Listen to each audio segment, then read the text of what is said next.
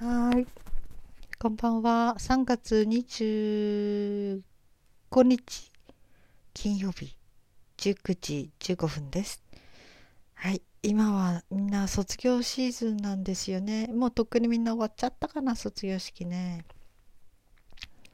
うん、卒業式の思い出っていうと、小学校6年生の卒業式の時は、うーん。私は一人でねあの独り言みたいに学校では22歳の別れを歌ってたかな、うん、ちょうどその時一番本当に、えー大好きだった担任の先生中道女だったんだけどね。もう本当になんかいろんなことを教えてくれて一番の理解者で、うん、私が初めて人を信じることができたっていうそういう大人だったのでねこの先生とお別れするのが辛くてね、うん、なんか一人でその、えーその時流行ってたのかな？22歳の別れを一人で歌ってましたね。小声で、うん。という思い出がありました。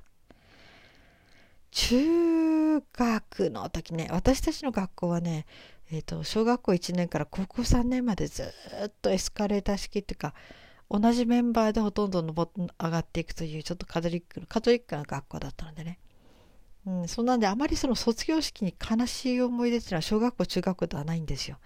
もう次の学年に上がるだけだから。うん、で高校になった時に初めてその学校から出るというので卒業式ですね。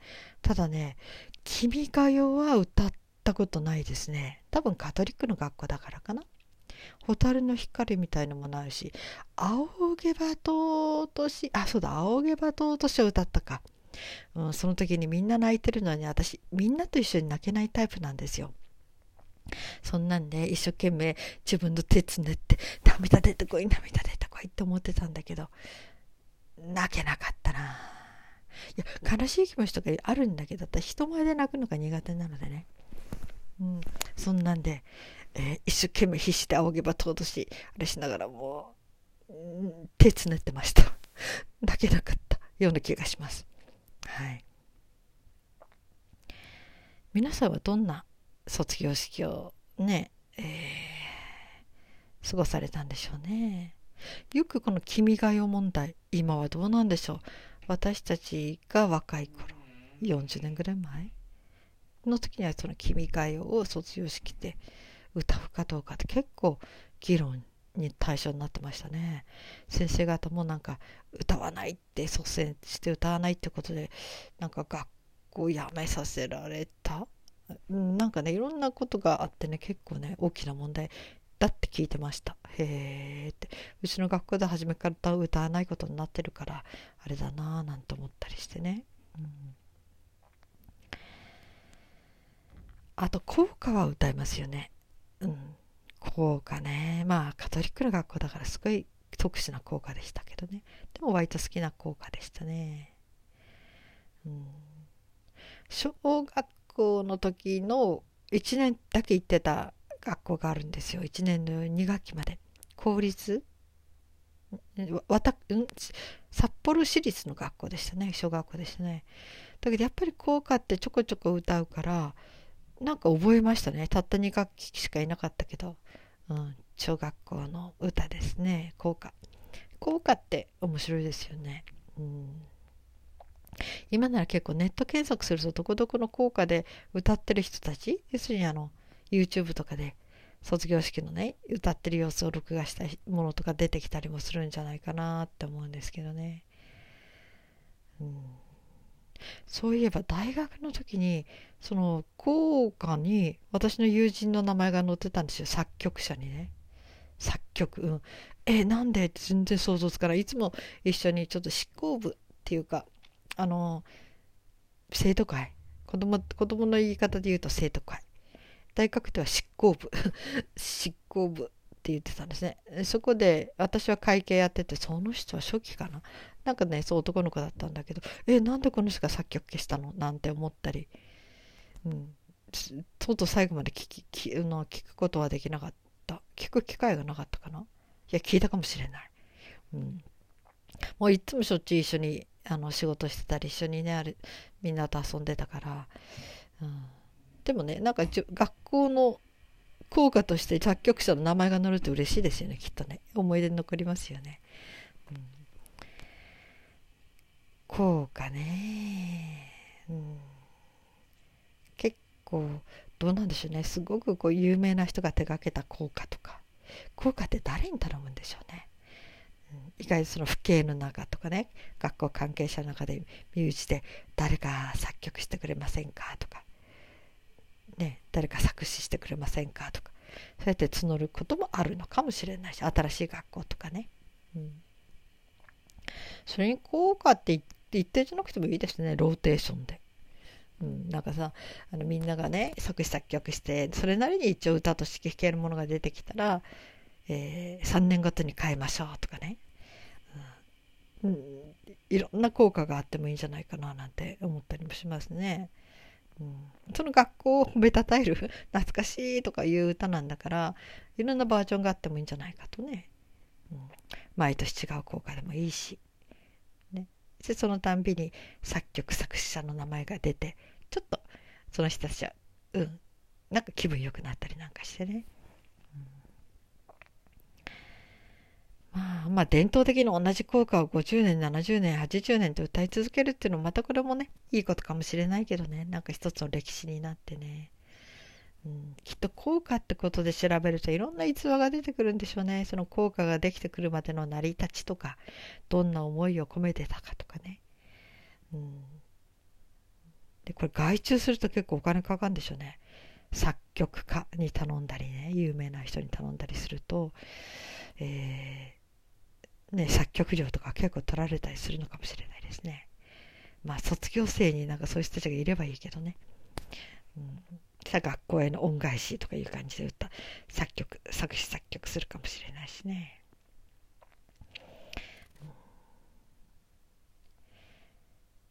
ああそうそう卒業式っていうと昔はよく謝恩会っていうのがありましたね。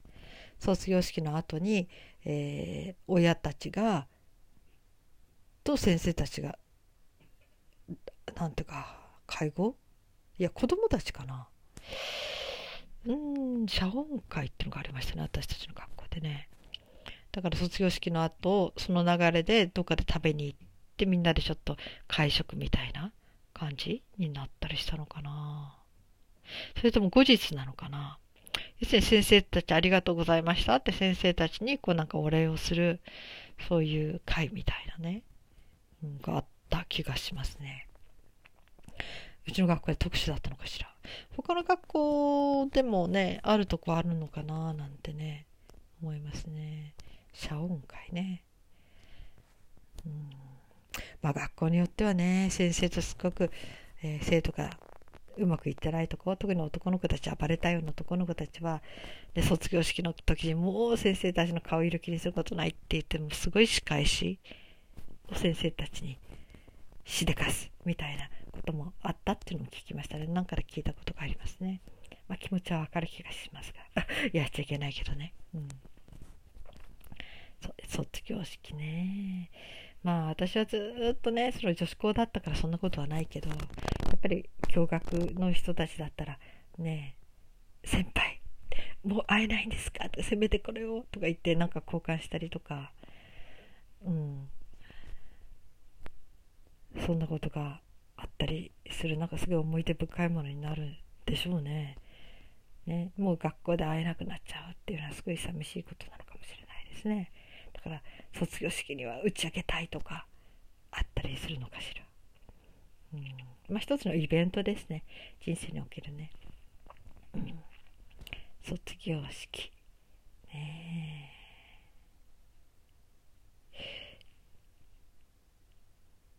結婚の卒業式。結婚に卒業式がありますかね、うん、結婚を卒業しましたなんてね、うん、まあ結婚で学ぶべきことやるべきことは終わりました。子供育てました、うん、大体のことはもう一通りやってまいりました。お互いにはい、えー、卒業しましょうとか言ってね、うん、そういう卒業もあるのかしら。うん、あと人生の卒業式お葬式ですかね。でも本人たちはね生前生生存生前卒しない限り卒業式は意識のある時にできないでしょうね。死なないと卒業しできないものね。それもまた厄介ですね。うん。卒業式ね。人生の卒業式はお葬式。本人は出席できませんと。畏敬という形でそこにいますみたいなね、うん、ねなんかお葬式の時ぐらいはみんないいこと言ってくれるみたいでね。死者に鞭打つような言葉はとかよく言いますよね。だから、ね、本当にお葬式で誰が何を言ってくれるのかなっていうのはちょっと、えー、草場の陰からっていうのかな。とかねそういうところからこうじーっと聞いていたい気もしますけどね。うん、でもじーっと聞いていてもなんかねああねそういうふうに言うんだろうなみたいな。いや心にもないことみたいな。うわ見えすぎたこととかなんか思いながら苦々しく聞いてたりもするんでしょうかね。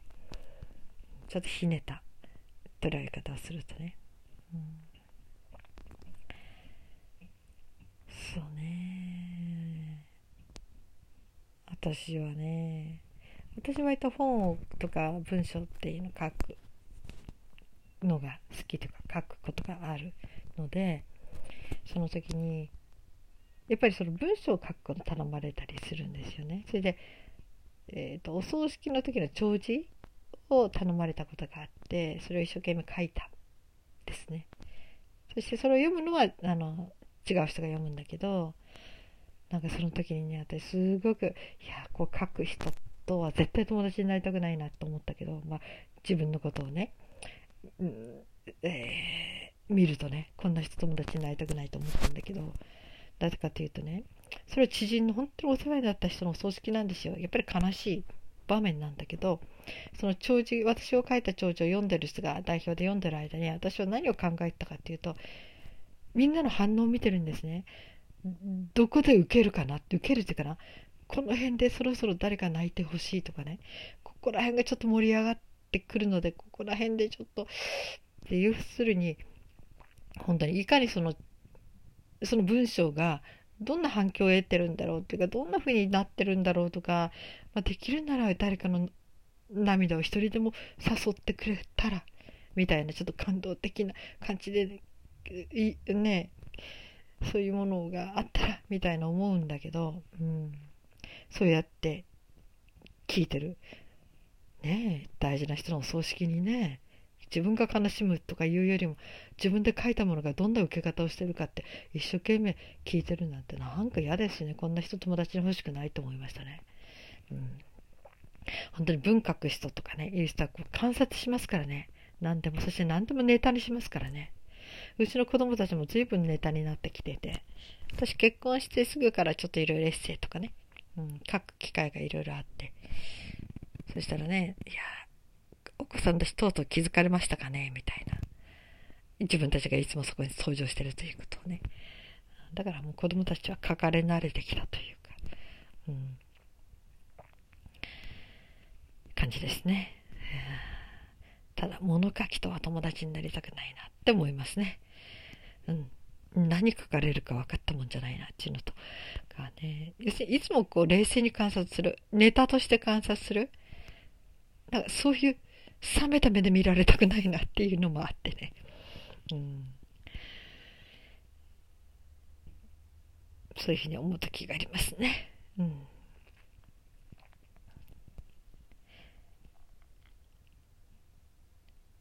そうね。ただ、まあ、こうも思うかな。物書きのお友達がいたら、ああ、この人、なんか私のことをなんか書いてくれるとすれば、どんな風に書いてくれるんだろうとかね。